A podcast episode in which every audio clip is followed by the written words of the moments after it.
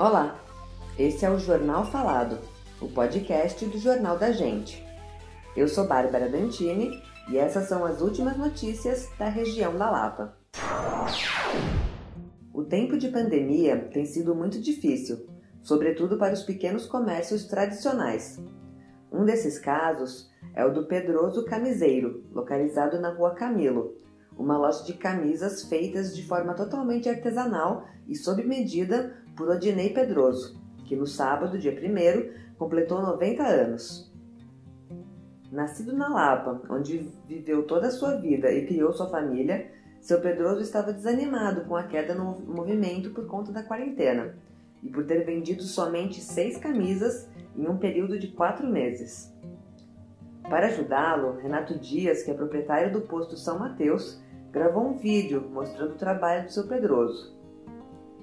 Com a publicação no Instagram do posto, que soma mais de 80 mil seguidores, e em grupos do Facebook, o vídeo viralizou e obteve milhares de visualizações.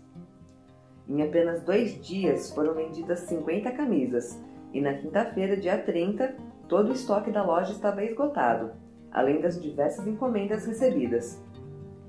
Seu Pedroso pode comemorar, além do aniversário, o reconhecimento do trabalho ao qual se dedicou a vida toda. Cerca de 38 famílias que vivem em duas pensões e nos fundos de um estacionamento na rua Venâncio Aires podem não ter onde morar nas próximas semanas. A construtora Iven comprou diversos imóveis no quarteirão e havia uma concordata de que os imóveis deveriam ser desocupados até o final de maio acordo esse que foi feito antes da explosão da pandemia. No dia 1 de junho, foi emitida uma notificação de que deveria ser iniciada a desocupação, com multa de R$ 5,00 por dia de atraso. Parte dos comerciantes que ainda estão nos imóveis afirmam que não receberam a notificação, e outros dizem que receberam quando a multa já somava mais de 100 mil reais. Na última sexta-feira, dia 31, foi autorizado que a reintegração de posse dos imóveis ocorra com urgência. Questionada, a Iven afirma que já havia sido feito um acordo que estendeu o prazo de permanência das famílias nos imóveis e que, nos poucos casos de impasse, a empresa precisou tomar as medidas legais cabíveis.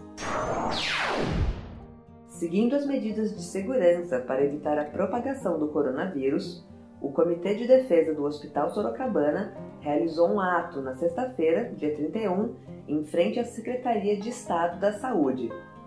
O grupo, além de pedir a reabertura imediata do hospital, solicitou a anulação da matrícula número 29.559 do décimo cartório de imóveis, após constatar uma provável fraude cometida pela antiga donatária do hospital.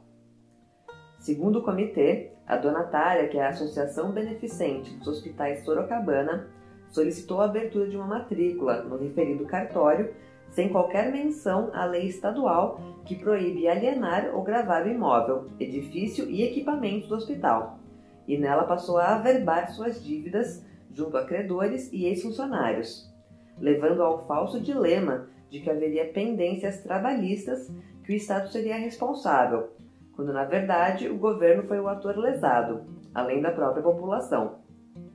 Para o comitê, é urgente que a Procuradoria-Geral do Estado mova a ação anulatória da matrícula para garantir o disposto no decreto. O grupo também pede há mais de um ano uma reunião com o secretário estadual da Saúde, que atualmente é Jean Goenstein, para dialogar sobre a reabertura do Sorocabana. A ONG Aventura de Construir, com sede na Lapa de Baixo, atua com comunidades em bairros periféricos da Zona Oeste, com foco nos microempreendedores. Por conta da pandemia, a equipe da ONG intensificou as atividades e o contato com os microempreendedores que foram bruscamente afetados tanto pela disseminação da Covid-19 como pelos efeitos socioeconômicos da pandemia. Entre as ações realizadas está a criação de um fundo de emergência, a distribuição de cartões com 120 reais de saldo para compra de alimentos nos próprios bairros que os microempreendedores vivem e auxílio no acesso de diferentes serviços, como atendimento psicológico remoto, oportunidades de emprego, entre outros.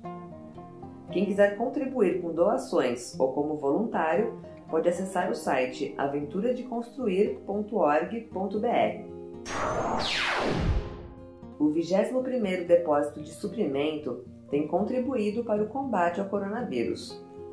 O Quartel da Lapa fez a doação e distribuição de materiais entre as organizações militares de São Paulo, capital, da região litorânea, da Grande São Paulo, da Base de Aviação do Exército em Taubaté, o Hospital Militar Diária de São Paulo, que atende militares e dependentes do Exército Brasileiro, entre outras regiões do estado. Os materiais distribuídos foram álcool em gel 70%, aventais descartáveis, botas plásticas, gorros e luvas cirúrgicas, fitas adesivas, luvas de látex para procedimentos, máscaras descartáveis, óculos de proteção, protetores faciais e macacões de proteção biológica. O objetivo da ação é garantir os materiais para a desinfecção das áreas externas das organizações militares e proteger os profissionais da saúde que trabalham nos locais. A Escola de Samba Águia de Ouro vai receber a partir de agosto o evento Arena Vibes. Com capacidade para 120 carros em uma área de 550 metros quadrados do estacionamento, o espaço terá uma programação variada, com shows de diversos estilos musicais, atrações para crianças, shows de comédia stand-up e torneios mobile de games. A programação completa está disponível no site www.arenavibes.com.br. Os festivais gastronômicos CEAGESP abriram vagas para contratar um cozinheiro e um ajudante de cozinha. Os dois novos postos de trabalho vão reforçar a equipe de produção de pratos à base de peixes e de frutos do mar. Então, os candidatos devem ter experiência comprovada com esse tipo de culinária. As vagas são para início imediato e o horário de trabalho é no período noturno. O atendimento presencial do evento gastronômico foi retomado no sábado, dia 1, com o Festival do Pescado e Frutos do Mar, que acontecerá somente aos sábados e domingos, das 12 às 17 horas, com limitação de lugares. Esse foi o Jornal Falado. Para mais notícias, acesse www.jornaldagente.inf.br. Até o próximo boletim.